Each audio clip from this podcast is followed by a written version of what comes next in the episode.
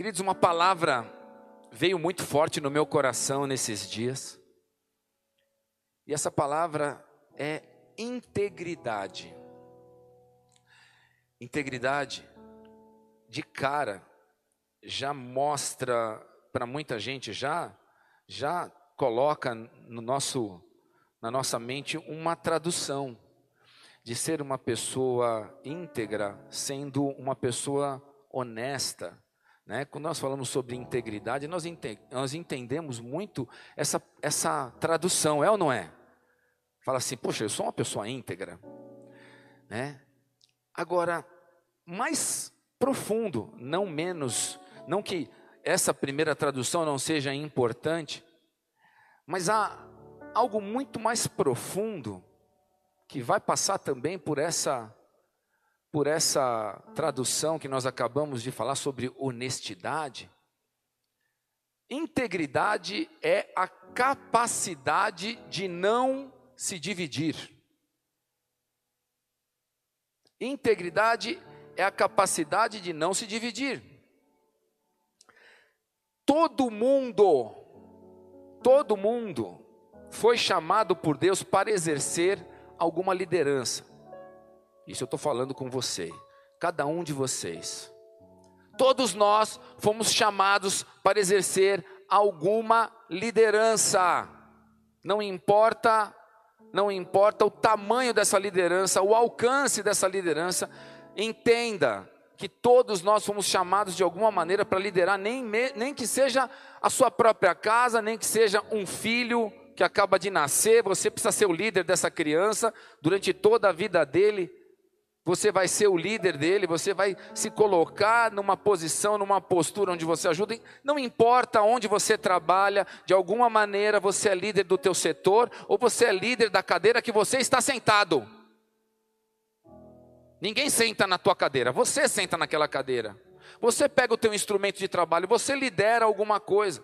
E se você não enxerga a tua vida como uma liderança, se você não se vê dessa forma, se você não entende que a cadeira que você senta é o lugar onde você lidera, você nunca poderá alcançar outros lugares. Se você olha para você e pensa, sempre tem alguém me liderando e eu não tenho nenhuma liderança e Deus não me olha dessa forma, você está equivocado. Você está equivocado. Se você se sente equivocado, já é um bom sinal porque Deus começa a abrir os teus olhos nessa hora para a sua liderança. E uma liderança que é sólida, ela é baseada em integridade.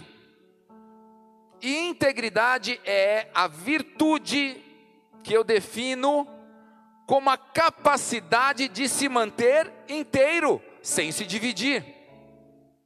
Integridade é a capacidade de você se manter completo, de ser a mesma pessoa em qualquer circunstância. Isso é integridade. Você não muda conforme o vento, você não muda conforme a situação. Alguém que não foi atingido ou agredido apesar da bagunça que chegou no teu portão que chegou perto da sua casa, que chegou no seu emprego, que chegou no teu trabalho, que chegou na tua faculdade. Você não foi atingido, eu vou para a faculdade, mas eu saio da faculdade íntegro. A minha fé não mudou, apesar daquilo que se vê dentro da, da faculdade, se vê dentro das universidades, eu continuo íntegro na minha fé, quando se trata de fé. Eu sou um político, então eu entro ali na Câmara dos Vereadores, dos deputados, eu sei lá em que área que eu estou, mas ali eu entro e me mantenho íntegro, apesar das ofertas, das dificuldades daquilo que acontece. Integridade é alguém que não sofreu qualquer diminuição de quem ele é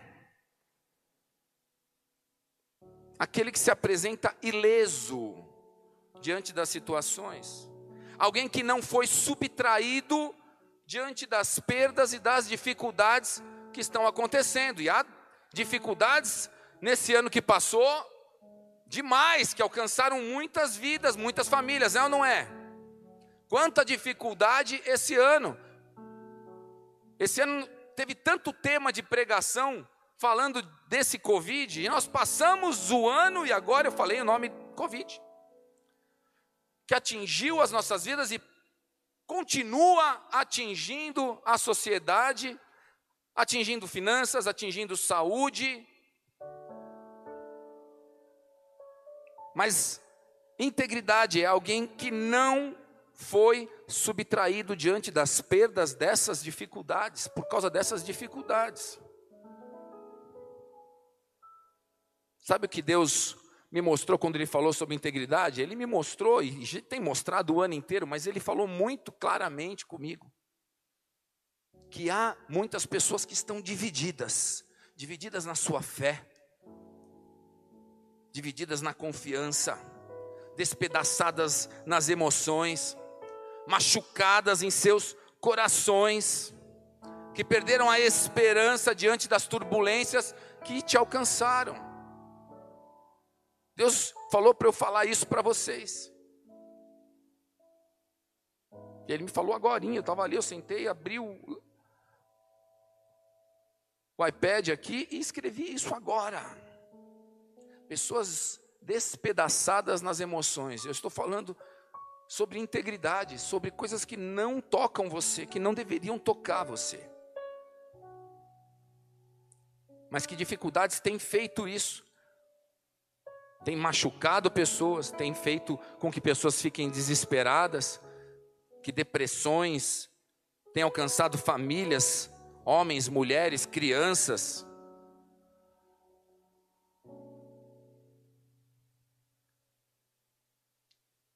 Integridade é aquilo que o Senhor colocou nessa noite para que eu e você venhamos a entender e a alcançar. E há histórias na Bíblia de muitos líderes, mas a gente vai hoje falar de um que é José. José era uma pessoa íntegra e previsível. Diga previsível. Uma pessoa íntegra é uma pessoa previsível. Uma pessoa que não tem integridade, ela é imprevisível. E aí você pode entender como honestidade, ou pode entender uma pessoa que está machucada, uma pessoa que está dividida, uma pessoa que está com seu coração despedaçado, em, foi alcançada por uma turbulência, foi alcançada por uma dificuldade essa pessoa se torna imprevisível. Você não sabe o que ela vai fazer amanhã, você não sabe se ela vai estar em casa, você não sabe se ela vai estar ainda trabalhando, se ela vai sair de casa para ir trabalhar, se ela vai perder o emprego dela porque ela está triste e ela está mal. Se torna imprevisível. Uma pessoa sem integridade ou sem honestidade, você não tem certeza se ela vai te pagar ou se ela vai entregar aquilo que ela prometeu que ela ia entregar.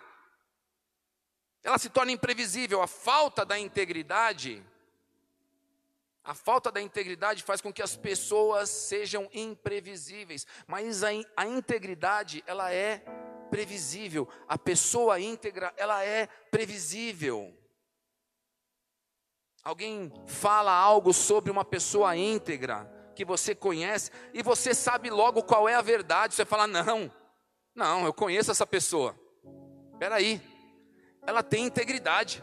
Ela, é, ela, eu sei os valores dela. Eu conheço essa pessoa. Você já viu isso? Já pensou nisso? Já fez isso com alguém? Eu já fiz isso. Pessoas que vieram falar de pessoas que eu tenho a convicção da integridade. Claro que as pessoas podem, de alguma forma, em algum momento, serem tocadas e, e perderem, às vezes, a sua reputação. Mas a integridade, ela recompõe a reputação quando a pessoa tem um caráter íntegro. José, por exemplo, foi alguém que teve a sua reputação colocada em jogo quando Potifar colocou ele em sua casa e a esposa de Potifar tentou ficar com ele e ali inventou uma história de que ela, que ele teria atacado sexualmente e ali então ele é colocado na prisão. Você conhece esse, essa história? Pois é, ali a reputação de um homem íntegro foi de alguma maneira manchada. E não havia ninguém para defendê-lo. Ninguém viu.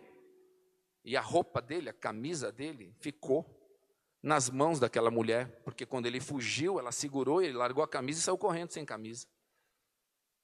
A reputação dele, de alguma maneira, foi manchada, ainda que por uma mentira. E algumas reputações, como o de Davi, foi manchada por um deslize. E qualquer um de nós pode cometer deslizes.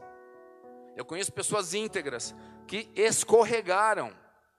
Mas como Davi tinha um coração íntegro e Deus conhecia, ele foi restaurado. Então existe a restauração. Agora existe aqueles que não têm integridade, que o caráter não é íntegro. Esses não se mantêm de pé. Eles podem estar até fazendo sucesso em algum lugar, mas não dura muito tempo. Por quê? Porque falta um caráter íntegro. Quando o caráter é fraco, a pessoa ela não se mantém de pé por muito tempo. Mas quando o caráter é íntegro, apesar de uma dificuldade, de um escorregão, ou ainda de uma mentira que mancha a reputação dessa pessoa, ele é restaurado por causa da integridade, por causa do caráter dele, que é reto, o caráter dele que tem uma fonte.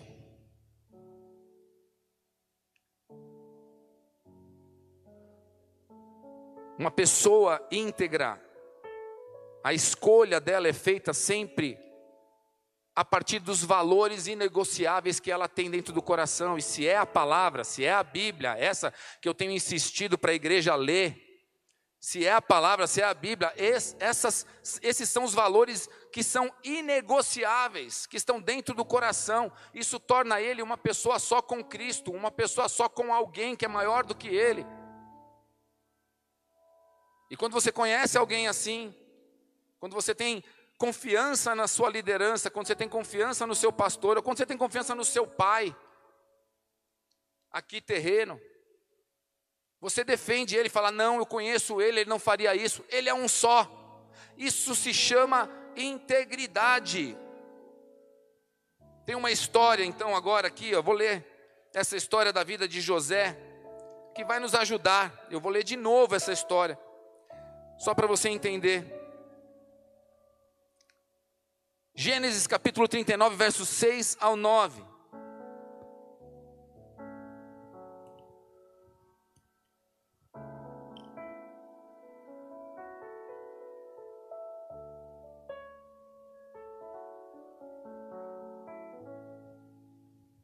Vamos conhecer José.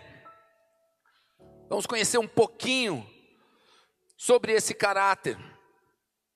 Olha o que diz a palavra aqui em Gênesis 39, a partir do verso 6. Potifar, tudo o que tinha confiou às mãos de José, de maneira que, tendo-o por mordomo, de nada sabia além do pão com que, com que se alimentava. José era formoso de porte e de aparência. Aconteceu depois destas coisas que a mulher de seu senhor pôs os olhos em José e lhe disse: Deita-te comigo. Ele, porém, recusou e disse à mulher do seu senhor: Tem-me por mordomo o meu senhor, e não sabe do que há em casa, pois tudo o que tem me passou ele às minhas mãos. Ele não é maior do que eu nesta casa, e nenhuma coisa me vedou, senão a ti, porque és sua mulher. Como, pois, cometeria eu tamanha maldade e pecaria contra Deus? Olha esse homem, ele é vendido pelos seus irmãos como escravo. Olha a história dele: 17 anos de idade, o preferido de Jacó, é vendido pelos irmãos por ciúme. Ele é vendido pelos irmãos para uma caravana que estava indo para o Egito. Então Potifar fica com esse homem, compra esse homem, fica com ele em sua casa. Ele trabalhava para Faraó, Potifar trabalhava para Faraó. E ali então esse homem poderoso tem uma mulher, ele começa a confiar em José. José agora é o administrador geral daquela casa. A palavra fala aqui que Potifar não sabia nada que acontecia na casa dele, apenas o pão que ele comia, ou seja, ele sentava na mesa, comia, levantava e ia embora, as contas estavam pagas, estava tudo certo, as coisas estavam no lugar, de nada ele dava conta, com nada ele se preocupava, porque aquele homem íntegro, Aquele homem íntegro estava ali cuidando de tudo. E por um momento, a esposa desse homem começa a olhar para José, que era bonito, que era formoso, devia ser mais bonito que Potifar, e ficava mais tempo em casa que Potifar. Ela começa a se agraciar com ele, e o que ele faz? Ele fala: Como eu faria algo assim com o meu senhor? Ele começa a falar, a, a ser leal com o homem. Ele começa a ser leal com Potifar. Não, ele é o meu senhor, ele me colocou aqui. Potifar não come nem melhor do que eu. Potifar não, veste, não se veste nem melhor do que eu. Tudo que ele tem, eu tenho. Eu estou fazendo, eu estou usufruindo da casa dele. Tudo que ele me disse é: não toque na minha esposa.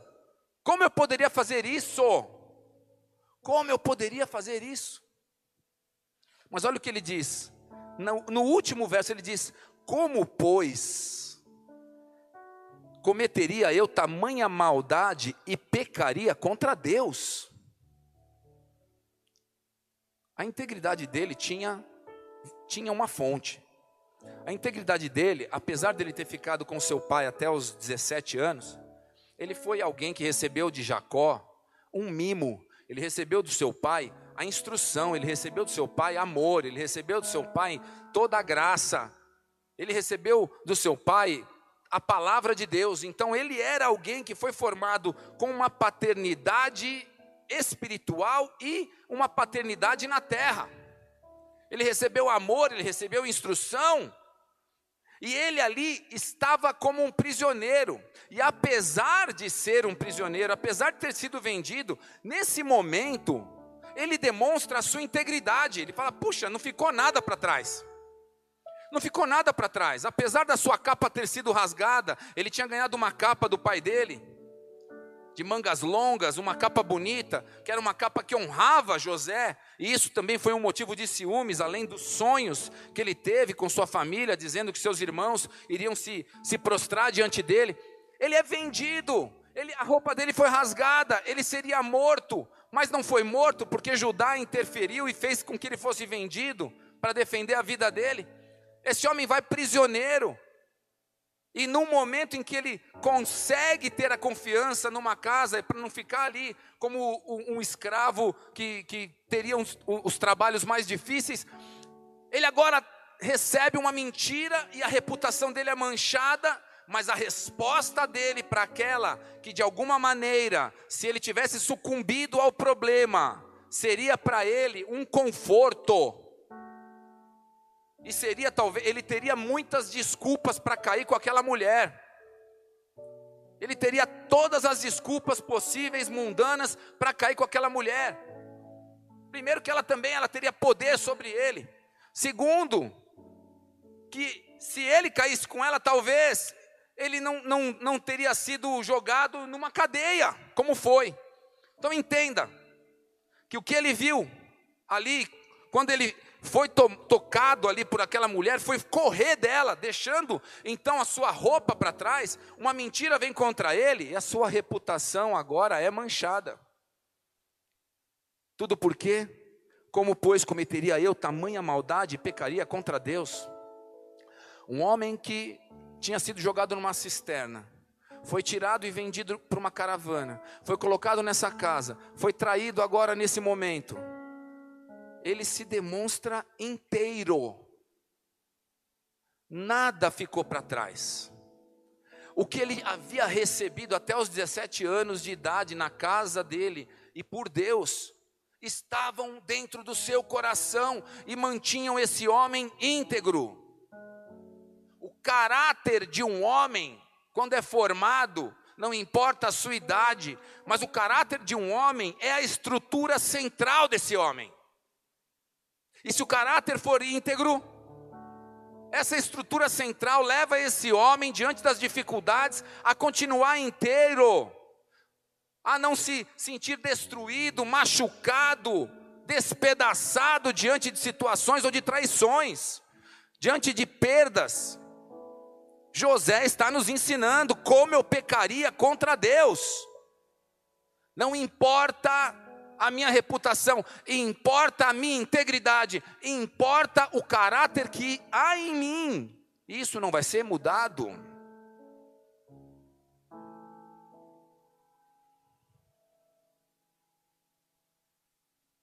A reputação pode até ser ferida, mas a integridade de José continuou, ele continuou inteiro eu conto as dificuldades de José para você poder tentar perceber a tua dificuldade. Eu conto o que aconteceu com ele, como ele de alguma maneira estava sendo aos nossos olhos despedaçado emocionalmente e até fisicamente. Mas a palavra mostra que ele não estava deixando nenhuma parte dele para trás. O que ele recebeu um dia serviu de base para toda a construção daquilo que ainda ia acontecer na vida dele. Ele não deixou nada para trás e você também não vai deixar mais nada para trás. Nenhum de nós foi chamado para desistir ou para ser dividido ou para não estar inteiro no momento de luta. Quando Deus venceu na cruz e quando Deus alcançou a tua vida, Ele não comprou metade de você. Ele não salvou metade de você, Ele te salva inteiro. Ele te salva por inteiro. Deus não divide você com ninguém. Ele defende a sua integridade, ele defende a sua vida por completo. Ele quer transformar caráter. Ele quer curar físico, emocional. Ele quer ajustar aquilo que está desajustado. Ele quer ensinar. E quando José vem com, a, com essa história para as nossas vidas, é Deus mostrando para nós que a cruz dele também nos salvou e nos salvou por inteiro, com integridade. Ele não te dividiu na, naquela cruz, ele não salvou a parte que interessava, ele não salvou a parte boa. Ele diz que o teu passado não pertence mais a você. Eis que tudo se fez novo, as coisas velhas se passaram, eis que tudo se faz novo. Ele disse: tudo se faz novo. O que você viveu, ele fala, fica para trás. Mas eis que tudo o que há em ti se faz novo. E eu salvo tudo, eu uso tudo com integridade, com pureza, com santidade. Se você quiser aplaudir ao Senhor, você pode fazer isso.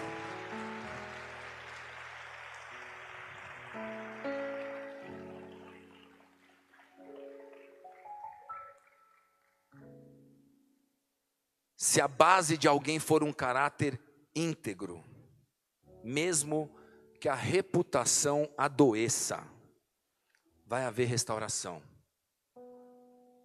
Se esse é o teu caso, você será restaurado. Você será restaurado. Sabe por quê? Porque lá no fundo, a sua essência permanece preservada.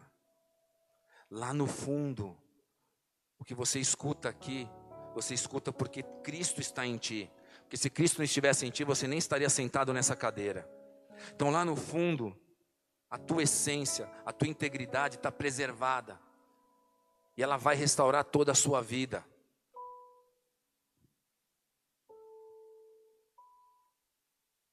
Segunda Crônicas, capítulo 19, verso 9. Coloca aí no telão, por favor.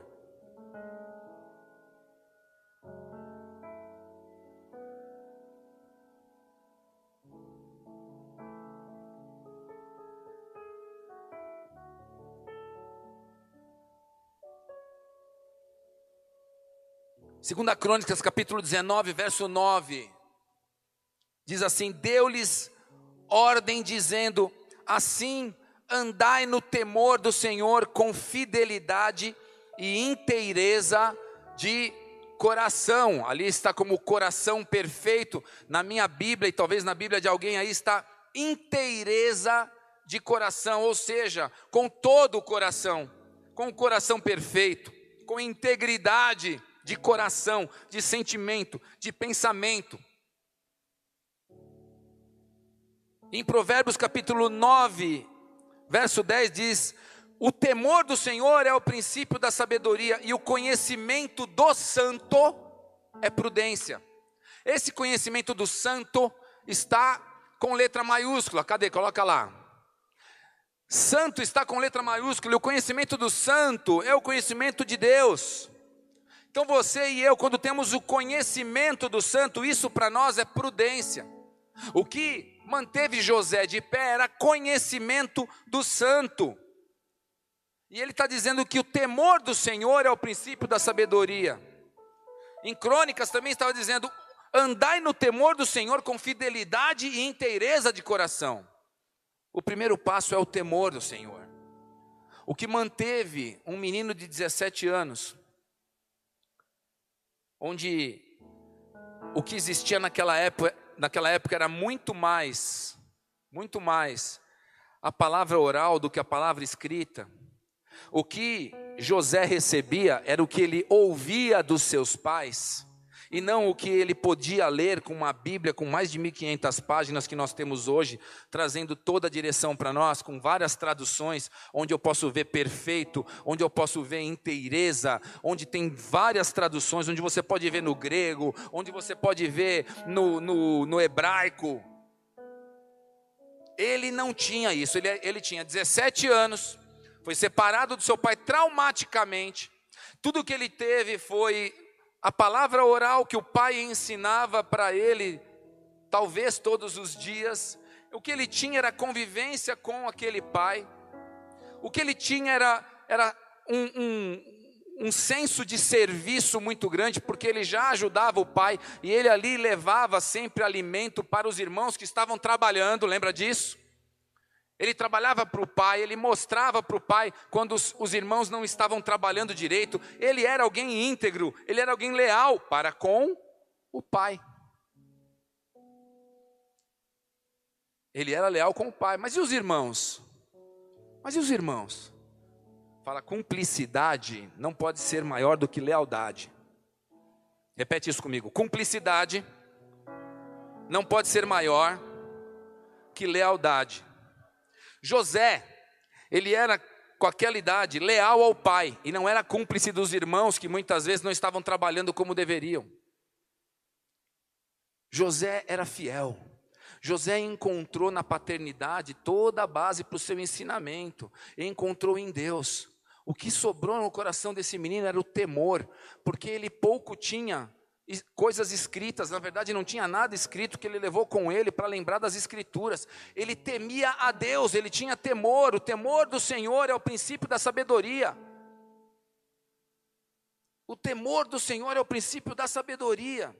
Em Atos capítulo 9, 31, já no Novo Testamento fala sobre o temor do Senhor também, diz assim: a igreja, na verdade, tinha paz por toda a Judéia Galiléia e Samaria, edificando-se e caminhando no temor do Senhor e no conforto do Espírito Santo, crescia em número. A igreja ela cresce no temor do Senhor, não se desviando dele, independente da perseguição, se há temor, mesmo que rasguem todas as Bíblias, mesmo que proíbam os cultos presenciais, mesmo que nos proíbam de ir para a internet, nós vamos para o subterrâneo pregar a palavra. Nós vamos para qualquer lugar continuar adorando a Deus. Por quê? Por causa do temor, por causa daquilo que está dentro de você. Muitas pessoas confundem temor com medo. Algumas vezes esses termos já se confundem também na Bíblia. Na própria Bíblia, muitas vezes o temor quer dizer medo, e isso às vezes confunde. Mas na maioria dos casos, a compreensão ela é diferente. Enquanto o medo gera repulsa daquilo que você tem medo, daquilo que você teme, o temor do Senhor se revela como um profundo respeito, reverência e admiração. O medo afasta, o temor atrai. O medo, o medo faz você ir embora, se afastar daquilo que você sente que é perigoso, mas o temor, você se aproxima daquele que você não pode nem olhar nos olhos, mas você quer ficar perto. Você quer ficar perto daquele que você teme. O temor do Senhor é o princípio da sabedoria. Foi o que segurou esse menino de 17 anos. Foi o que fez ele entrar na casa de Potifar e continuar íntegro, ir para a cadeia, ir para a prisão íntegro, sem ser dividido, a reputação dele tinha sido manchada por uma mentira, mas ele continuou de pé, ele continuou firme. O temor tem suas raízes na intimidade que ele tem com Deus. Aquele que tem intimidade com Deus começa a temer Deus começa a querer se aproximar mais. Aquele que mergulha na palavra, aquele que tem escutado o seu pastor dizendo: Vamos fazer a leitura bíblica, vamos mergulhar na palavra. Esse começa a ter temor, porque as suas raízes estão na intimidade, enquanto a integridade se torna o fruto dessa árvore. Se você teme, você teme porque você tem intimidade, porque você conhece aquele que você teme. José conhecia aquele que ele temia, então a integridade era o fruto que aparecia daquele homem o tempo todo. Estão entendendo, família? Jeremias capítulo 2, verso 13. Diz assim, coloca aí no telão, Jeremias, verso 2, não, capítulo 2, verso 13.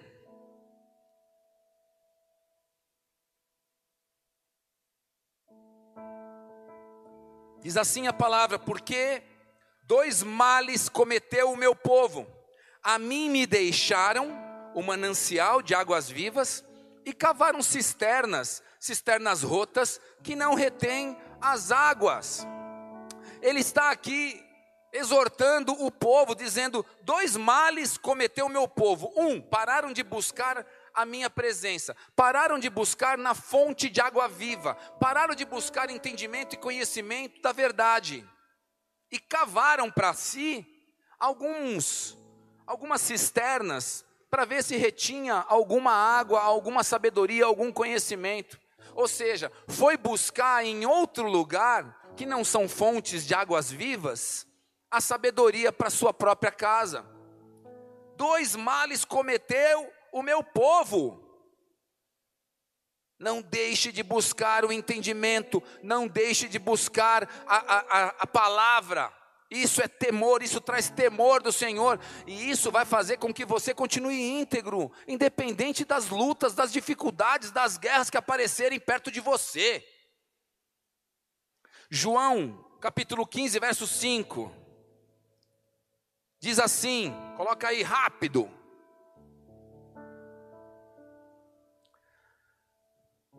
João capítulo 15, verso 5: Eu sou a videira, vós os ramos, quem permanece em mim e eu nele, esse dá muito fruto, porque sem mim nada podeis fazer. Aqui nós estamos falando de um manancial de águas vivas. Aí Jesus agora, ele vai mais profundamente, ele fala assim: Eu sou a videira, vós são os ramos. Quem permanece enxertado na videira, ele tem suas raízes. Você é um, um ramo que está nessa árvore. Ele está dizendo aqui: quem permanece em mim, que tenho raízes profundas, e eu nele, esse vai dar muito fruto, porque sem mim nada podeis fazer. Agora nós vamos mais uma vez na história de José, porque ele vai nos ensinar com a sua história. Abra em Gênesis 49, a partir do verso 22. Vai contar a história onde Jacó, pai das doze tribos, e uma delas, duas delas viria através de, de, de, de José. Jacó, seu pai, está abençoando todos os filhos antes de morrer, antes de partir. Só que ele deixa uma bênção especial para José, e agora a palavra vai começar a trazer revelação para nós. Só agora. Quem já teve revelação até aqui? Só vocês? Então o resto vai receber agora, em nome de Jesus. Gênesis capítulo 49, verso 22 a 26. Diz assim a palavra do Senhor, verso 22. José é um ramo frutífero. Ramo frutífero junto à fonte. Seus galhos se estendem sobre o muro. Aqui, primeiro, vamos, vamos parar aqui no verso 22. Aqui, a palavra está dizendo que José é um ramo frutífero, um ramo frutífero junto à fonte, e os seus galhos se estendem sobre o muro. João 15, 5 diz: Eu sou a videira, vós os ramos. Quem permanece em mim e eu nele, esse dá muito fruto, porque sem mim nada podeis fazer.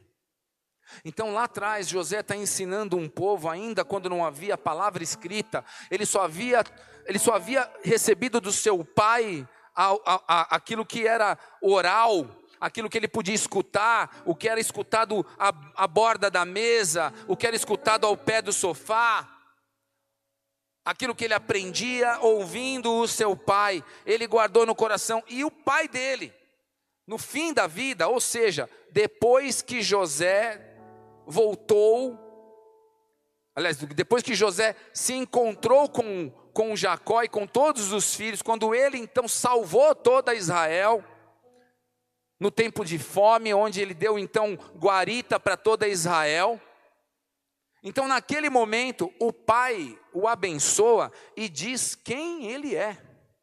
Aqui é José que foi um ramo frutífero. É José que por toda a vida demonstrou integridade. E o pai dele, então, agora, a bênção do pai dele é a confirmação de quem esse homem sempre foi. E eu vou ler aqui então de novo para você. José é um ramo frutífero. Isso é o pai dele dizendo, tá? Ramo frutífero junto à fonte. Os flecheiros lhe dão amargura, atiram contra ele e o aborrecem.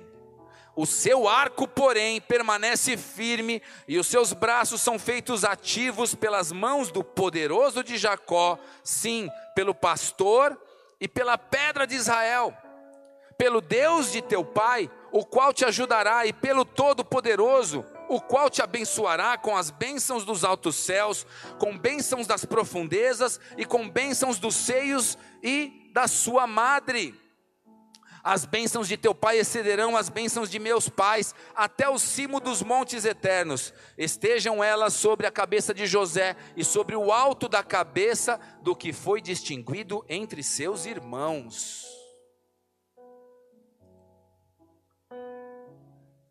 Consegue baixar um pouquinho? Consegue baixar um pouquinho o teclado dele aqui, por favor?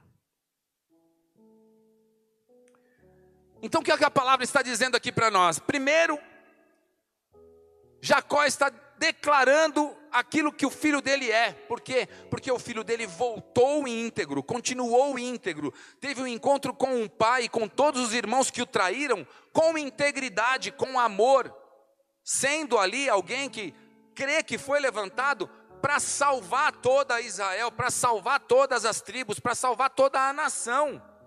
Então ele diz: José é um ramo frutífero, ramo frutífero junto à fonte, seus galhos se estendem sobre o muro. Aí ele diz no verso 23: Os flecheiros lhe dão amargura, atiram contra ele e o aborrecem. Sabe o que sustentou José dessa, desse aborrecimento todo, dessa, dessa amargura toda? Ele estar junto à fonte de água. Ele está junto àquele que ele teme. Ele ter compreensão de quem é Deus para a vida dele. É a comunhão com a fonte que te sustenta. José se protegeu da amargura. O verso 23 fala dessa amargura. Os flecheiros lhe dão amargura, atiraram contra ele e o aborrecem. Hebreus capítulo 12, verso 14. Eu quero falar um pouco sobre essa amargura. Hebreus capítulo 12, verso 14. Coloca aí, por favor, no telão.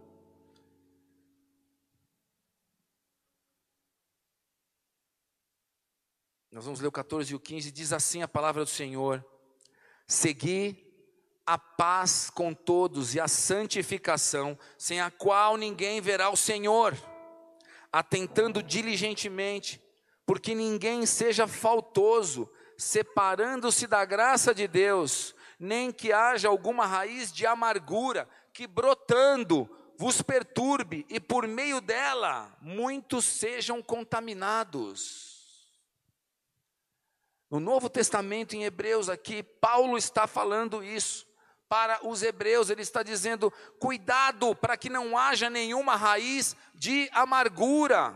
José se protegeu da amargura e se manteve íntegro, mas muitos nessa geração, muitos nesse tempo, estão amargurados, estão tristes, estão, de alguma maneira, foram alcançados por alguma dificuldade, estão magoados, estão chateados com pessoas, com, com, com as coisas, com o governo, com o que seja, foram traídos e então se sentem amargurados. Ele está dizendo aqui: não haja alguma raiz de amargura que brotando venha te perturbar, e por meio dela muitos sejam contaminados. A raiz de amargura é uma raiz que contamina.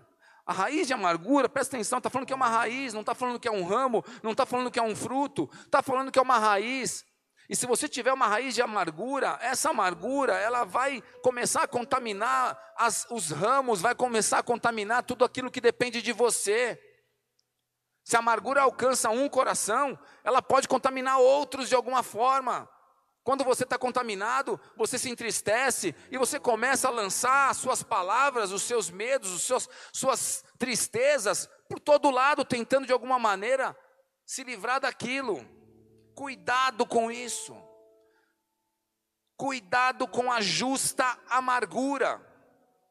Sabe o que é justa amargura? Quando nós somos feridos, sentimos que a mágoa ali se torna um direito. Eu fui ferido, eu tenho direito de me sentir assim.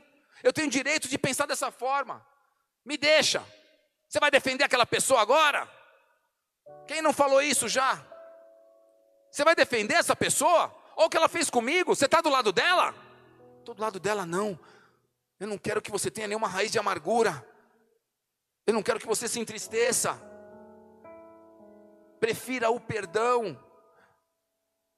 Prefira o perdão. Cuidado com a justa amargura. A amargura não é um direito que você tem. A amargura ela se torna uma cadeia, uma prisão para aquele que está amargurado. Cuidado com a raiz de amargura, cuidado com isso. Ressentimento significa sentir de novo. Quando você está ressentida com, com, a, com a situação, você fica sentindo aquilo novamente. Ressentimento é isso. É eu mais uma vez alimentar aquela tristeza, alimentar aquele mal, alimentar aquela dificuldade, alimentar aquilo que vai se tornar uma doença e uma doença maior.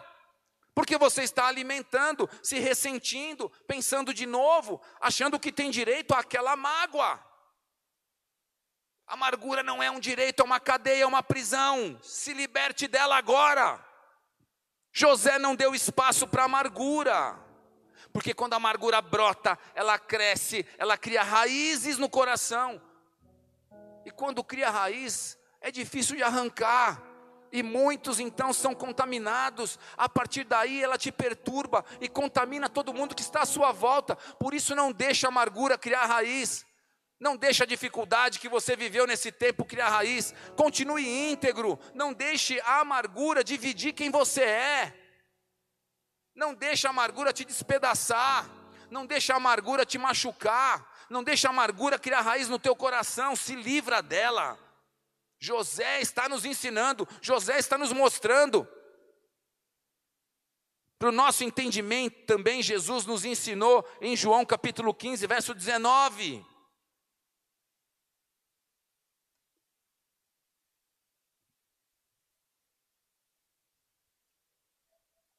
João 15, 19 diz assim: Se vós fosseis do mundo, o mundo amaria o que era seu. Como todavia não sois do mundo, pelo contrário, dele eu vos escolhi, vos separei, por isso o mundo vos odeia. José não tinha escutado isso do seu pai, mas certamente ele vivia assim. Ele sabia de onde ele veio, ele tinha uma base firme, ele teve essa base colocada debaixo dos seus pés pelo seu próprio pai. Ele tinha temor ao Senhor, ele crescia nessa sabedoria, Ele crescia nesse entendimento e isso trouxe para ele uma firmeza nas suas ações, nas suas atitudes, nos seus pensamentos, na sua forma de viver a vida, na sua forma de administrar as coisas. Quando ele sentava numa cadeira, mesmo que fosse só aquela cadeira que ele tinha, ele administrava muito bem. Quando ele estava na cadeia, na prisão, ele se tornou aquele que administrava a cadeia. Quem aqui gostaria de administrar a cadeia? Quem aqui preso teria a atitude de falar: eu vou fazer dessa cadeia a melhor cadeia. Ou você ia ficar num canto jogado e falando: não fala comigo, não fala comigo, eu estou chateado, estou preso aqui há 10 anos, ninguém olha para mim. Eu descobri o sonho do cara, o cara foi para lá e nem avisou o rei que eu sabia ler, ver sonho, me esqueceu aqui, eu estou esquecido aqui. Ele não fez isso, ele continuou trabalhando, dentro da cadeia, ele foi o administrador da cadeia, o melhor que podia ter.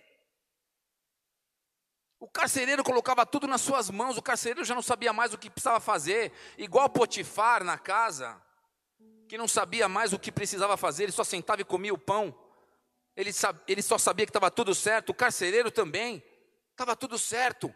Então, se você tem uma cadeira para administrar, para liderar, seja o melhor líder dessa cadeira enquanto você estiver sentado nela. Porque José não ficou para sempre naquela cadeia, teve um momento em que ele foi lembrado. Por que ele foi lembrado? Porque ele não deixou nenhuma raiz de amargura vir sobre o coração dele. A raiz de amargura paralisa as pessoas. A raiz de amargura não fa faz com que as pessoas não realizem Aquele homem estava preso quando teve sonho do, do copeiro do rei, do padeiro do rei que estavam ali presos.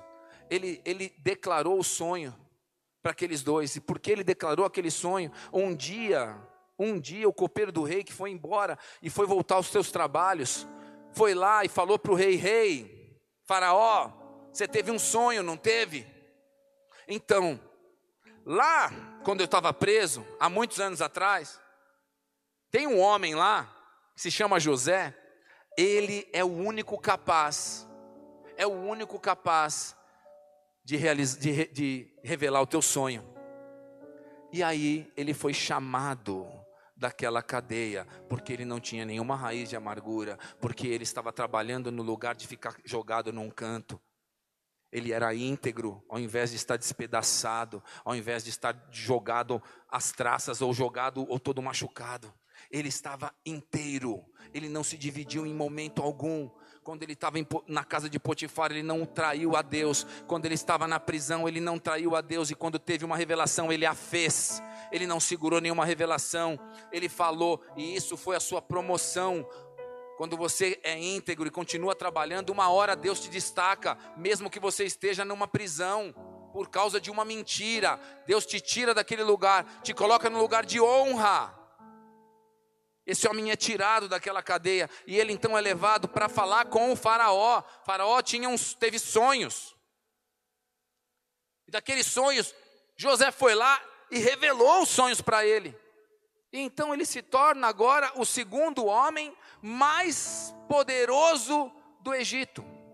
E a palavra diz a mesma coisa que disse sobre a casa de Potifar, sobre a cadeia, agora fala sobre ele no palácio do Faraó. Diz que todas as coisas foram colocadas debaixo da sua autoridade. Todas. Tudo que Faraó mandava, José mandava igual. Tudo. Faraó não fazia mais nada. Claro que se Faraó quisesse falar não, ele diria não, mas não precisava dizer não. Faraó então sentou numa cadeira e José governou aquele lugar. José fez a prosperidade chegar naquele lugar. José fez com que num tempo de, de fome não houvesse fome e o Egito fosse a nação mais poderosa que houve naquele mundo, naquele tempo. Nada, nada Faraó precisava assinar, tudo passava pela mão de José. Ele recebeu um anel de sinete. O Faraó tirou o anel da mão dele, o anel da, da autoridade dele, colocou na mão de José. Por quê? Por causa da integridade. Quem tem integridade? Quem confia em Deus. Quem confia em Deus? Quem tem intimidade nele. E quem tem intimidade teme ao Senhor, não tem dúvida nenhuma de que que, o que vem no mundo não é para você, e se vai atingir de alguma forma a tua vida, não vai te despedaçar. Se vai te colocar numa cadeia, numa prisão, não vai te despedaçar. Você vai continuar íntegro, você vai continuar inteiro ali, dedicado ao Senhor, sabendo que no momento exato Deus te tira dali, te destaca e te dá a vitória em nome de Jesus. Se você quer dar uma salva de palmas ao Senhor. Aleluia.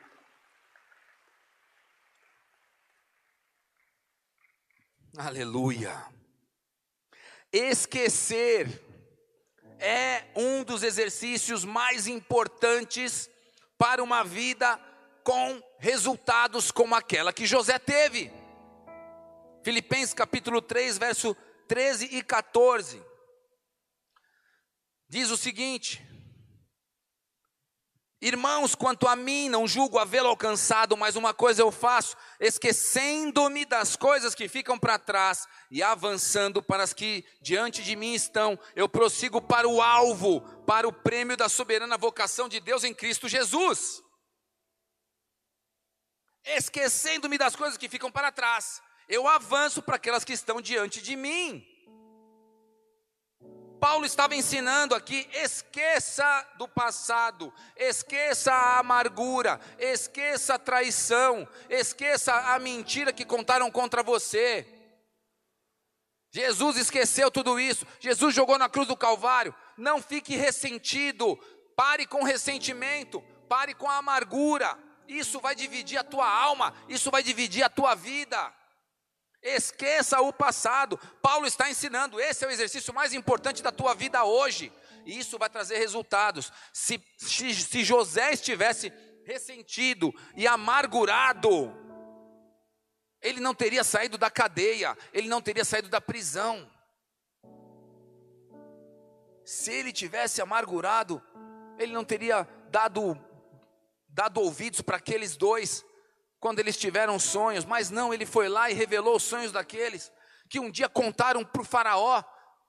Sabe quanto tempo durou isso para José? 13 anos. Com 30 anos, com 30 anos de idade, ele tinha 17 quando foi levado pela, pela, por aquela caravana de egípcios. Depois, depois, ele ficou 13 anos nessa lamúria, até que Faraó chama ele. E com 30 anos, ele vai a governador do Egito. Sabe quanto tempo ele governa? Até os 110 anos.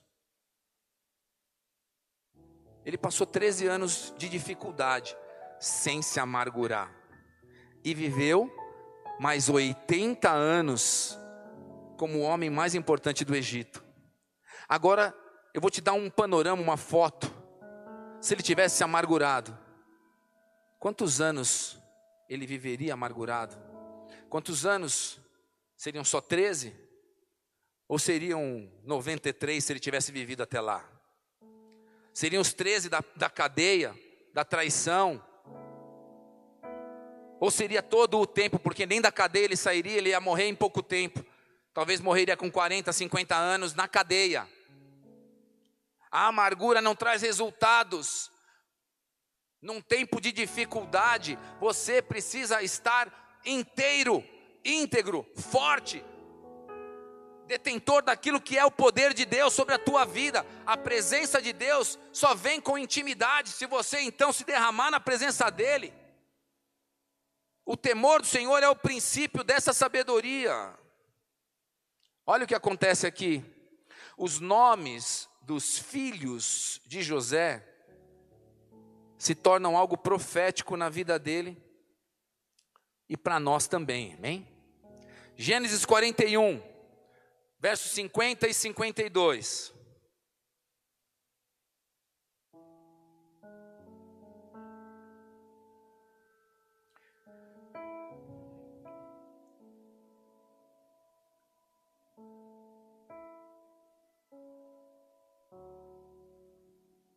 Gênesis capítulo 41, verso 50 ao 52, diz assim: presta atenção nisso. A revelação que tem aqui é para você, é para mim. Diz assim: Antes de chegar a fome, nasceram dois filhos a José, os quais lhe deu Azenate, filha de Potífera, sacerdote de On. José, ao primogênito, chamou de Manassés, pois disse: Deus me fez esquecer de todos os meus trabalhos e de toda a casa do meu pai. Ao segundo chamou-lhe Efraim, pois disse: Deus me fez próspero na terra da minha aflição. Ninguém vai aplaudir?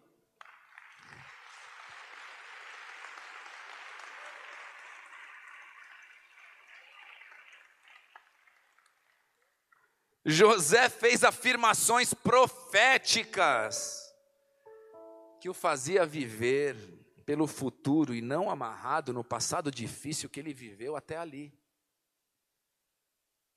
Quando ele tem os filhos, ele coloca nomes proféticos nesses filhos.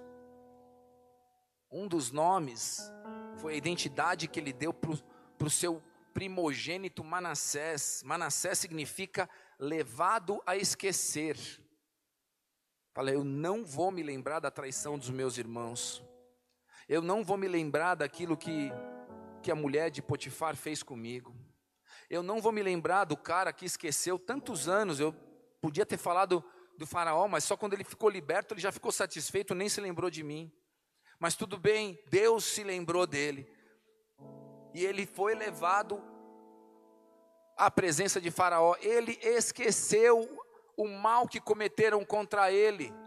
E Manassés quer dizer isso, levado a esquecer, Deus me ajude a superar as minhas dificuldades e deixar para trás as lembranças ruins da casa do meu pai, porque um dia minha família virá à minha presença e aquele sonho profético dos feixes, dos, dos onze feixes se dobrando diante do meu feixe, vai acontecer e eu vou ter que salvar o meu povo, eu vou ter que salvar a minha família, eu vou ter que salvar a minha casa.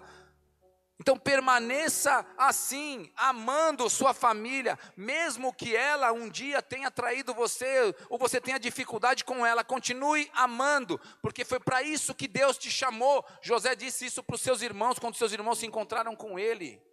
Eles foram buscar comida no Egito. Quando seus irmãos se encontram com ele, ele fala: Não fiquem tristes, não, não, não, não peguem esse peso para vocês. Tudo bem, eu já perdoei vocês. Não, talvez tenha sido para isso que Deus tenha me trazido prisioneiro para cá. Talvez tenha sido para isso que vocês mesmos me venderam para o Egito. Quem é capaz de fazer isso nesse tempo? Se você não for capaz de usar da mesma estratégia de José para a tua vida espiritual, o que será dos 80 anos que tem pela frente depois que acabar a dificuldade? Quantos anos você ainda precisa viver e quer viver que Deus tem para você aqui na terra? Para o propósito dele se cumprir, como se cumpriu na vida de José, ele vai te destacar. Seja líder hoje, no lugar onde Deus te colocou, e ele um dia vai te destacar para outros lugares. Eu não sei que tamanho, não importa também o tamanho, não importa quantas pessoas você vai liderar, não importa se você vai liderar somente a tua vida ou se você vai ter uma legião de pessoas que você vai ter que cuidar. Não importa, importa que onde Deus te colocar, você seja o melhor. Onde Deus te destacar, você faça aquilo que você foi destacado para fazer. José não saberia se ele não fosse íntegro. José não tinha ideia do que aconteceria com ele. Quem tem ideia do que vai acontecer com ele que quando está na prisão? Senão a própria morte. Mas ele trabalhou como o melhor que podia existir dentro de uma prisão. Seja o melhor líder da tua vida, seja o melhor líder da tua casa, seja o melhor líder da tua região, seja o melhor líder da tua igreja. Seja como José foi. Ele segue com Deus deixando o passado no passado. E agora a identidade do seu segundo filho é Efraim. Diga Efraim. Efraim significa duplamente frutífero. José é o que? Ramo frutífero. Ele diz para o filho dele: Você é duplamente frutífero. Duplamente frutífero. Chamou de Efraim, porque disse: Deus me fez próspero na terra da minha aflição.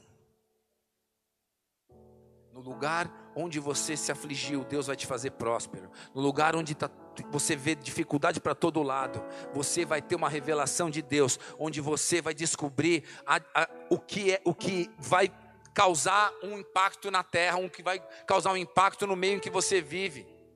Você crê ou não?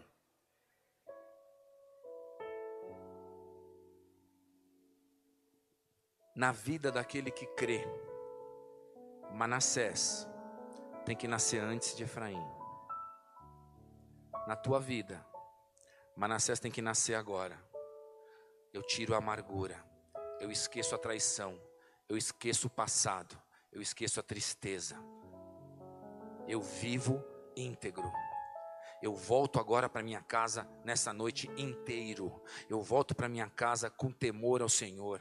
Eu volto para minha casa amando o lugar que o Senhor me colocou. Eu, amo pra, eu volto para minha casa sabendo que eu sou líder, mesmo que seja de um lugar pequeno, mesmo, mesmo que seja somente do lugar onde os meus pés podem ser colocados. Eu sou líder desse espaço que eu habito, mas eu vou ser o melhor líder.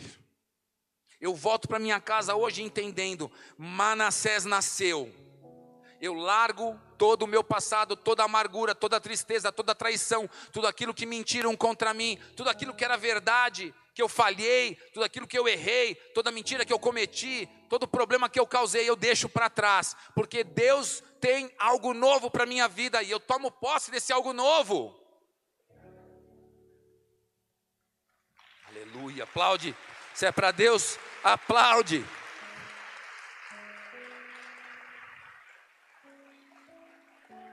Aleluia. Manassés primeiro. O primeiro filho Manassés. Eu me esqueço.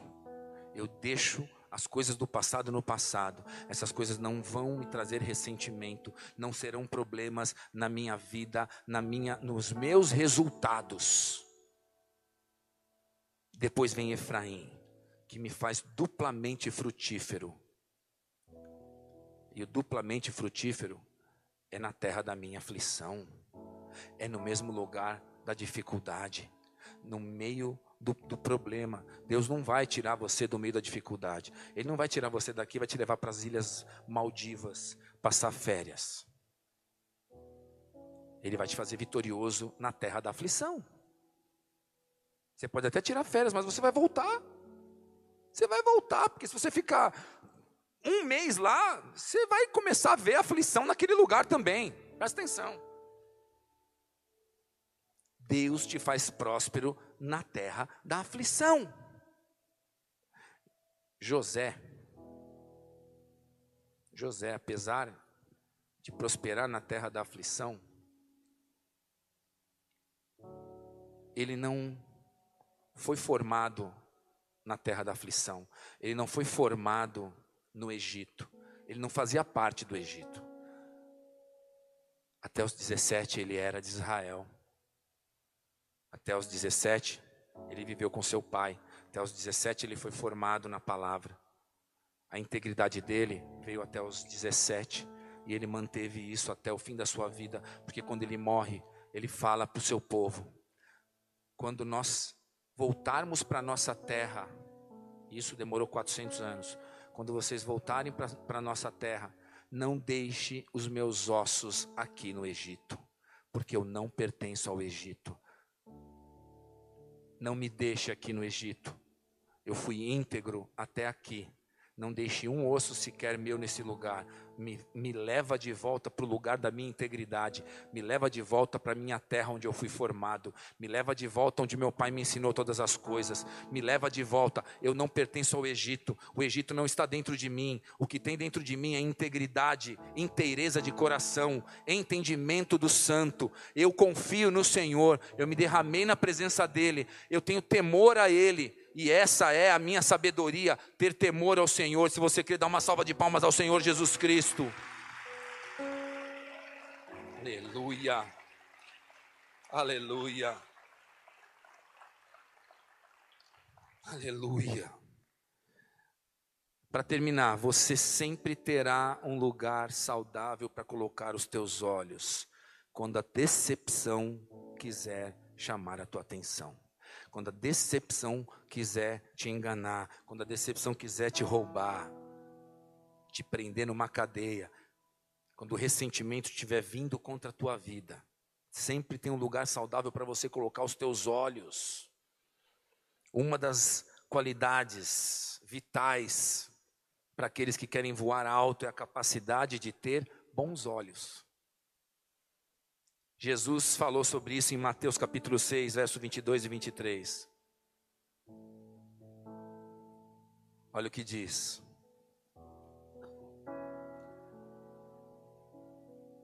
Mateus 6, 22. São os olhos a lâmpada do corpo. Se os teus olhos forem bons, todo o teu corpo será luminoso. Se, porém, os teus olhos forem maus, todo o teu corpo estará em trevas. Portanto, caso a luz que em ti há sejam trevas, que grandes trevas serão. Os teus olhos são a lâmpada do corpo. E Deus, Jesus Cristo, está dizendo: se os seus olhos forem bons, se você estiver num lugar, se você estiver numa cadeia e olhar e falar assim: bom, que cadeia suja, Acho que eu vou limpar isso aqui tudo, vou transformar isso aqui num lugar bom, vou transformar isso aqui no melhor lugar para se viver. Vou ver até se eu consigo mandar nesse lugar. Olhos bons. O que, que ele fez? Conseguiu tudo isso. Os olhos de José eram bons. Jesus está te ensinando: se os seus olhos forem bons, todo o teu corpo será bom, será luminoso. Não importa quantas trevas estão tentando te cercar, mas se os teus olhos forem bons, todo o teu corpo será luminoso. Se você estiver no meio das trevas, onde todos estão chorando, mas os seus olhos forem bons e olhar para aquele que é o autor e consumador da nossa fé, todo o teu corpo será luminoso. Você é uma candeia, luz do mundo. Não se coloca uma candeia debaixo do alqueiro, debaixo da cama, mas antes é colocada em cima do velador ou no alto de uma montanha. Para quê? Para iluminar a todos. José foi uma candeia que foi colocada ali para que Israel pudesse ser salva. Nem que para isso ele tivesse que sofrer 13 anos da sua própria vida. Essa é uma palavra para dizer para você: a tua vida não chegou ao fim. A dificuldade que você está vivendo é para que você seja transformado num líder maior do que você é, porque você já é um líder de alguma coisa. Toma posse dessa liderança e deixa Deus se destacar, mas entenda, deixa o ressentimento e a amargura para trás. Larga isso da tua vida. Deixa o Senhor cuidar de você. 1 Coríntios capítulo 12, verso 31. A palavra diz assim: entretanto, procurai com zelo os melhores dons. Alguém que procura. Quem, como você procura os melhores dons? Não é olhando, não é com os teus olhos.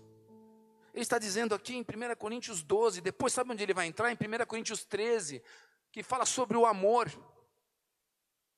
Ele diz, entretanto, procurai com zelo os melhores dons. Em 1 Coríntios 13 diz: o amor é o dom supremo. Procure o amor. Onde você encontra o amor?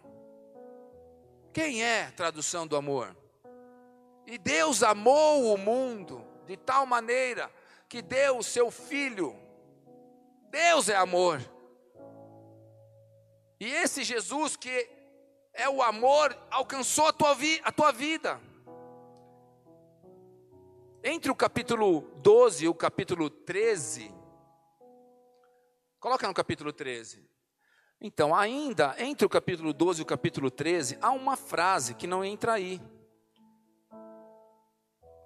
Que diz assim: Eu passo a mostrar-vos ainda um caminho sobremodo excelente. E aí ele começa: ainda que eu fale a língua dos homens e dos anjos, se não houver amor. Aí ele começa a falar do amor. Jesus está dizendo aqui, Paulo está dizendo aqui sobre, sobre Jesus: eu passo a te mostrar ainda um caminho sobremodo excelente. Existe um caminho sobremodo excelente. Existe esse Jesus. Existe o amor. Olhe para esse dom. Procure esse dom. Os teus olhos precisam procurar a luz. Os teus olhos precisam procurar o amor. Os teus olhos precisam largar o ressentimento e a amargura. José largou a amargura, o ressentimento. José largou toda a tristeza, deixou tudo isso para trás. Olha o que diz aqui a palavra, Gênesis 49, 24. Não terminou ainda, eu falei que ia terminar, não terminou não.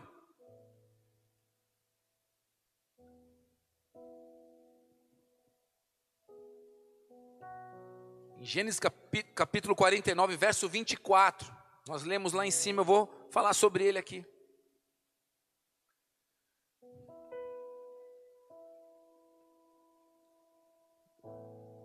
Depois que ele fala sobre a amargura. Coloca o 23 para mim aí. O 23 fala assim: os flecheiros lhe deram amargura e o flecharam e odiaram. Coloca o 24. O seu arco, porém, susteve-se no forte, e os braços de suas mãos foram fortalecidos pelas mãos do valente de Jacó, de onde é o pastor e a pedra de Israel. Presta atenção aqui. O Deus que controlava José é apresentado agora nas palavras de Jacó, porque essas palavras foi Jacó abençoando José, lembra disso? Olha o que Jacó fala. Ele diz assim: são feitos ativos pelas mãos do poderoso de Jacó. Quando a amargura podia ter alcançado o coração de José, ele diz: Seu arco, porém, permanece firme, e os seus braços são feitos ativos pelas mãos do poderoso de Jacó, sim, pelo pastor e pela pedra de Israel. Poderoso, pastor e pedra de Israel. Ele recebeu desse poderoso uma unção, a unção de poder com, com habilidade sobrenatural, descobriu os sonhos. Ele tinha o poderoso sobre ele. É isso que o pai dele está dizendo. A amargura podia ter alcançado ele, mas ele estava firme em Deus. Ele estava íntegro, íntegro em Deus. Ele estava íntegro naquele que é poderoso, naquele que é pastor, naquele que é rocha. O poderoso traz unção, o pastor tinha conselho e a pedra a rocha trazia o equilíbrio para esse homem. O poderoso o alimentava com habilidades sobrenaturais. O pastor guiava José, apacentando o seu coração e iluminando a sua mente quando ele precisava tomar uma decisão nos lugares difíceis que ele trilhou. E a pedra de Jacó, a rocha, dava sustentação quando o ambiente estava desequilibrado e instável, no qual ele enfrentou por toda a sua caminhada naqueles 13 anos. Ele tinha o poderoso, o pastor e a pedra de Jacó sobre a vida dele. Ele tinha unção, conselho e tinha equilíbrio. Por quê? Porque ele tinha inteireza de coração, porque ele estava íntegro. Quando você não está íntegro, você não tem ou a unção, ou você não tem o pastor, ou você não ouve mais ninguém, você está buscando, não está buscando mais em mananciais, mas você tem cisternas ali rotas que não conseguem acumular as águas, você está buscando no lugar errado. Mas quando você é íntegro, você tem ali então a presença do poderoso, do pastor e da pedra de Jacó, que te dá sustentação em ambientes difíceis. José tinha a sua origem em Deus e na casa do seu pai. E sabe o que Jesus te diz hoje, nessa noite? Eu sou a origem e você é o meu resultado. Eu sou tua origem, eu sou aquele que te salvou naquela cruz e você é o resultado da salvação. Assim como José tinha sua origem em Deus e na casa do seu pai, Deus está te dizendo hoje: Eu sou a tua origem. Jesus é a origem da pedra que você vai se tornar nessa construção e nessa edificação. Ele é a rocha e você é uma pedra na edificação daquilo que o Senhor está fazendo aqui na terra. A tua origem vem dele, assim como a origem de José vinha de Deus e da casa do pai dele. Você tem uma origem. Se você sabe que você tem essa origem, larga a amargura, larga a tristeza, larga a dificuldade. Deus não quer ver você mais despedaçado. Ele quer agora te trazer como algo, alguém inteiro, íntegro, completo, porque ele vê você como um líder fora de série. Ele vê você como um líder que vai realizar muita coisa nessa terra. Para terminar, eu acho.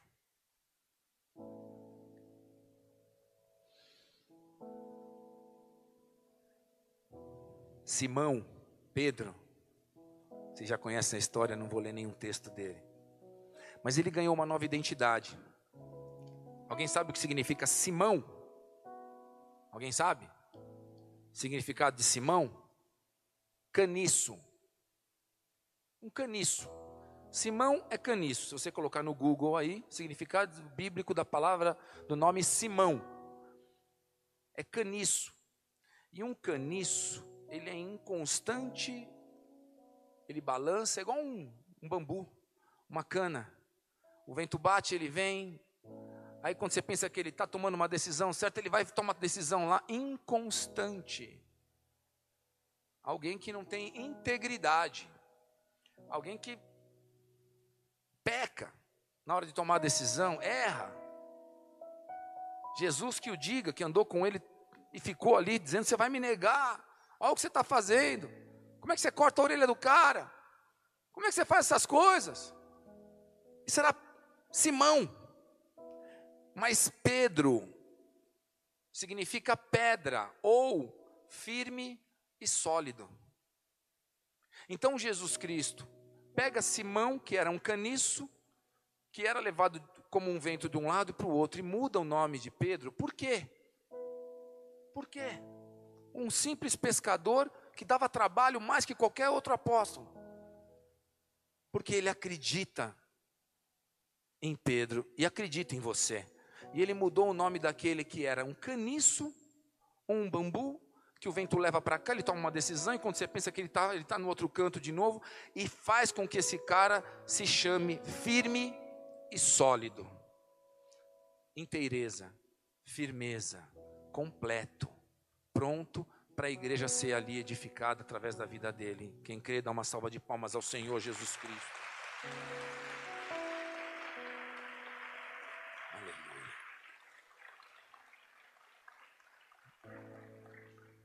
Feche os teus olhos por um instante.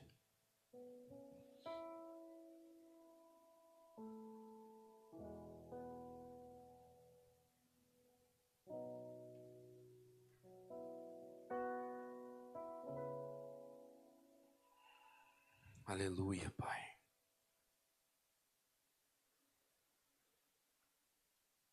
Aleluia, Senhor.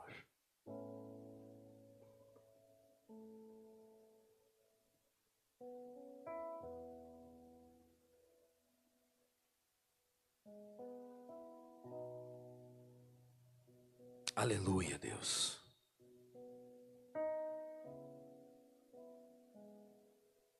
José, mesmo sem entender tudo, ele confia, ele aprende a absorver as bênçãos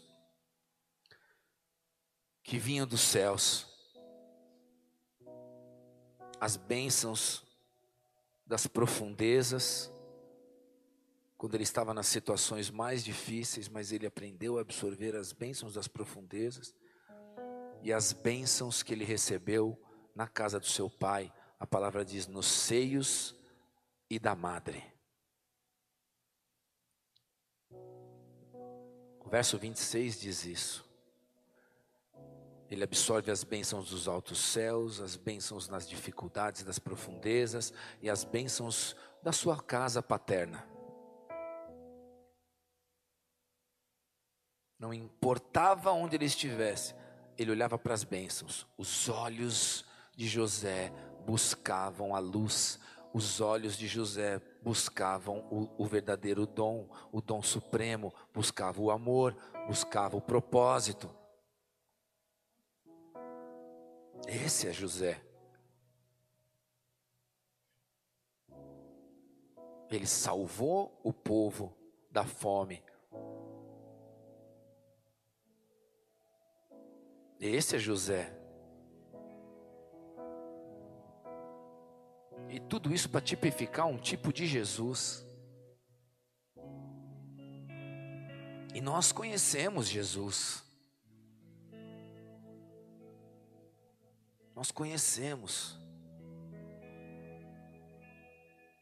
Aquele que era, que é e que há de vir. O princípio e o fim, o Alfa e o Ômega.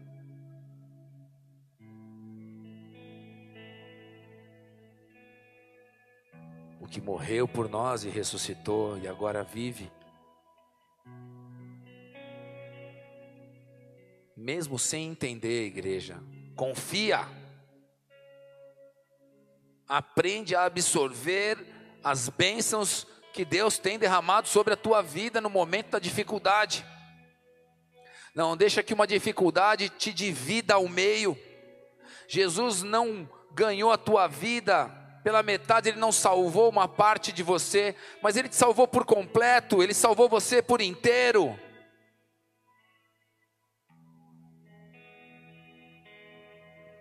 Dê o primeiro passo, dê o primeiro passo. Deus te colocou como um líder. Há algo nas tuas mãos que só você vai fazer. Você lidera algo no mundo, você lidera algo na vida.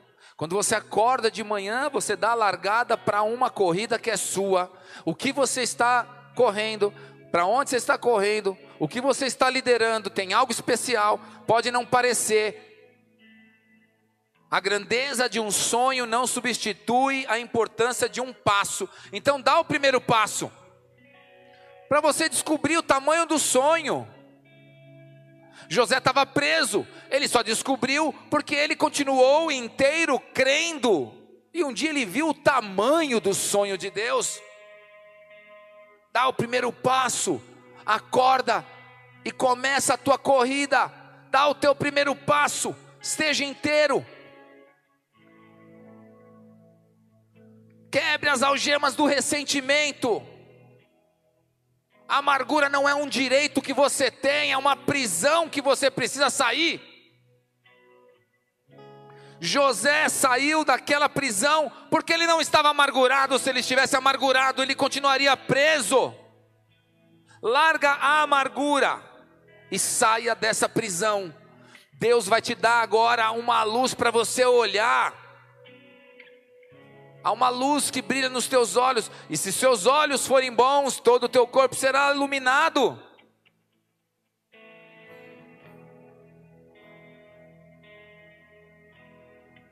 Você pode não estar pronto ainda.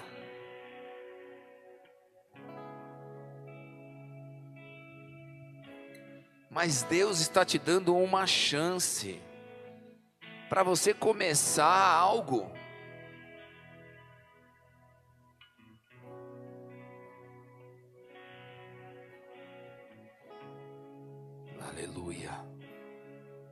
Aleluia. Aleluia, aleluia, aleluia. Aleluia. Jesus. Jesus. Alcança os corações dos teus filhos, Pai, e fortalece eles agora. A mesma força do poderoso que veio sobre José, a mesma força, Pai. O poderoso de Jacó, o pastor e a pedra de Israel. Tu és, Pai, o poderoso. Tu és a raiz de Davi. Tu és o leão da tribo de Judá. Tu és o poderoso, tu és aquele que nos dá a unção, tu és aquele que nos aconselha Tu és o nosso pastor e tu és a rocha onde nossa vida é edificada, onde a nossa casa está sendo construída. Como prudente construtor, nós colocamos a nossa vida e a nossa casa sobre a rocha. E podem vir as tempestades, as dificuldades, mas a casa continuará de pé diante das tempestades e das ondas que vêm contra ela. Ou seja, a casa continua íntegra, porque você construiu a casa sobre a rocha. Integridade, tua casa não cai. Aquele que conhece os mandamentos do Senhor e os pratica, são homens e mulheres íntegros que constroem a casa sobre a rocha e têm a firmeza da pedra de Israel.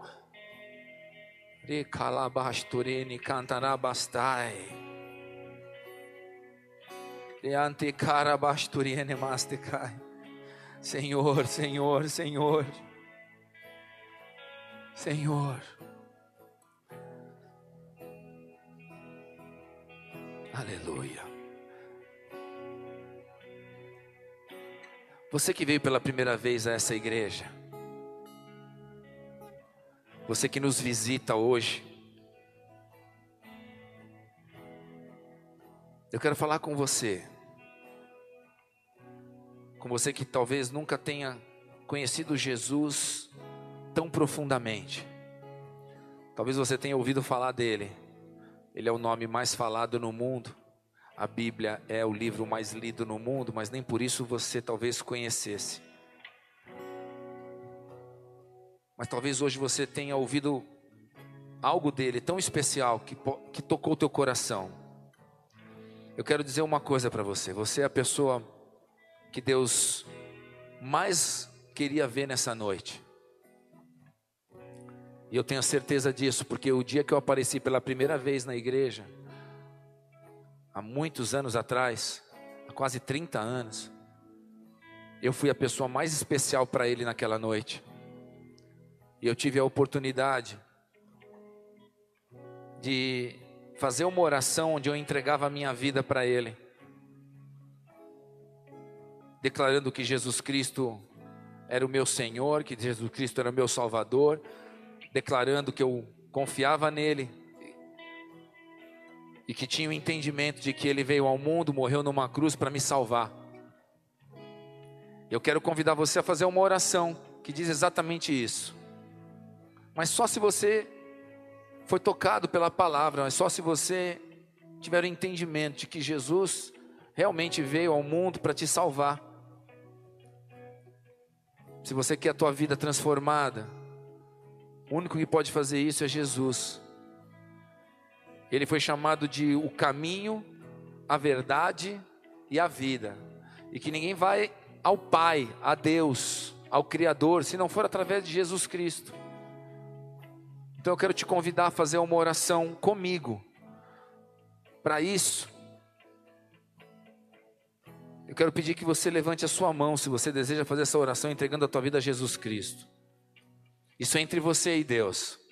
Isso não tem nada a ver com teu amigo do lado, não, tem, não pode ter agora o constrangimento ou a vergonha. Precisa ter a decisão. A decisão de declarar que Jesus Cristo, aquele que veio ao mundo, morreu por mim, morreu numa cruz, mas também ressuscitou ao terceiro dia, e hoje, nessa noite, eu, eu recebo Ele no meu coração. Você precisa ter fé, coragem para fazer isso. E isso transforma a tua vida como transformou a minha, isso muda a tua vida como mudou a minha. Se esse é você, levanta a tua mão no lugar onde você está.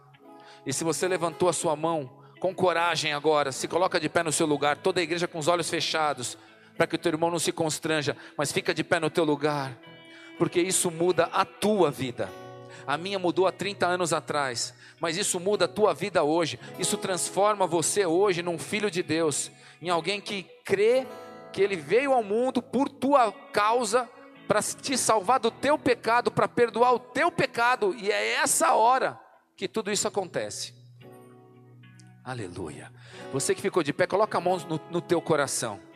Declara assim comigo, Senhor Jesus, Senhor Jesus, eu declaro, eu declaro que Jesus Cristo que Jesus Cristo é o caminho, é o caminho, é a verdade, é a verdade, é a vida, é a vida. e que ninguém vai ao Pai. Que ninguém vai ao Pai. Se não for através de Jesus se Cristo. não for através de Jesus Cristo. Eu te recebo nessa Eu noite te recebo nesta noite. Como meu Senhor, como meu Senhor, como meu Salvador, como meu Salvador, como aquele que veio ao mundo. Como aquele que veio ao mundo, Morreu numa cruz. morreu numa cruz, e ao terceiro e ao dia terceiro dia ressuscitou. ressuscitou. E hoje vive. e hoje vive Nessa noite. nessa noite. eu te Eu recebo te recebo como meu Senhor, como meu Senhor, como meu como Salvador, meu Salvador, como a rocha como a rocha na qual a minha na vida qual a minha vida será construída, será construída, será alicerçada. será alicerçada. Pai, Pai, perdoa os meus perdoa pecados. os meus pecados. Eu me arrependo Eu deles. me arrependo deles. E eu sei E eu sei que esses pecados que esses pecados te levaram até aquela te cruz. levaram até aquela cruz. O Senhor morreu no meu lugar, O Senhor morreu no meu lugar. mas eu creio Mas eu creio que nessa que noite nessa noite Jesus Cristo, Jesus Cristo, aquele que vive, aquele que vive, falou comigo falou comigo e tocou meu e coração. tocou meu coração. Me Me recebe recebe na tua na presença. tua presença. E escreve meu E nome escreve o meu nome no livro da vida. livro da vida. Eu quero Eu declarar quero declarar que a partir de hoje a partir de hoje não sou mais eu quem vivo, não sou mais eu quem vive, mas Jesus Cristo mas Jesus Cristo vive em mim. vive em mim. É assim que eu oro E é assim que eu e te oro. agradeço. E te agradeço. Em nome de Cristo Em Jesus. nome de Cristo Jesus. Amém. Amém. E amém. Graças a Deus. Aplauda ao Senhor.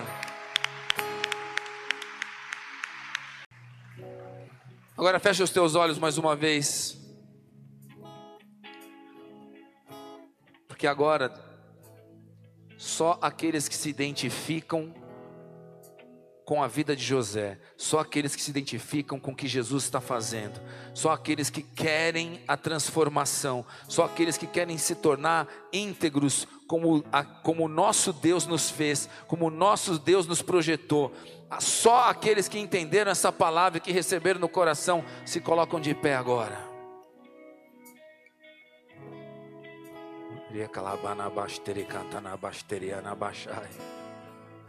Ori cantarabastrini cantarabalabasteria masai. Ibanturi cantana basteriana bastairiai. E canturiana bastai. Eu vou falar uma coisa para vocês que estão de pé agora. José, ele trocou cinco vezes de roupa. Cinco. Presta atenção. Primeiro, ele foi vestido como o filho predileto do seu pai. Ele teve um tempo onde ele foi vestido como o rei daquela casa. Por isso teve inveja dos seus irmãos. Na sequência, rasgaram essa roupa dele. E ele foi vestido como um escravo. E foi levado numa caravana. Depois, ele na casa de de Potifar, ele é acusado e agora ele é vestido de prisioneiro. Depois, ele se torna um candidato a profeta. faraó chama ele e ele agora tem a chance de ser um profeta, boca de Deus para Faraó. E ele não desperdiçou a chance. Mas ele podia desperdiçar a chance. Ele podia ter feito tudo até esse momento.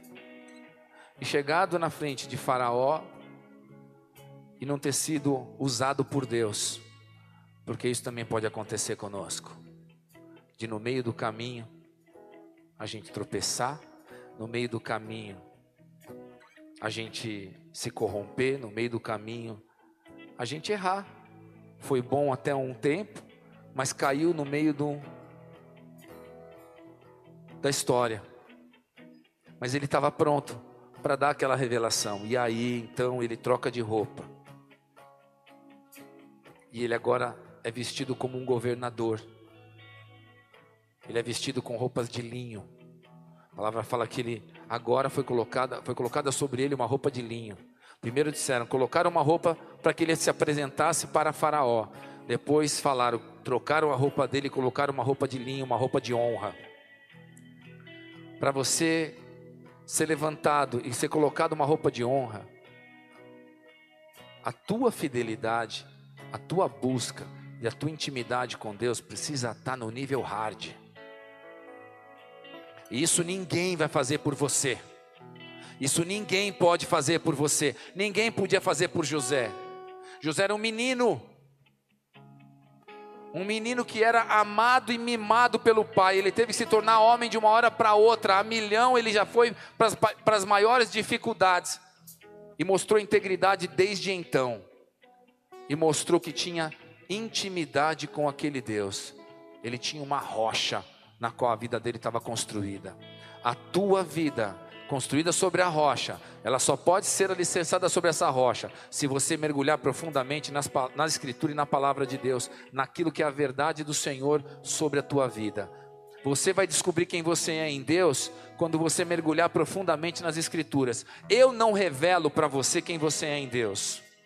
Só posso te dizer uma coisa: há uma liderança na tua vida na qual Deus quer usar e você precisa exercer essa liderança na terra em nome de Jesus. Estão me entendendo ou não? Há uma liderança que você precisa exercer e Deus quer usar você nessa terra. Não importa a roupa que você estiver usando agora.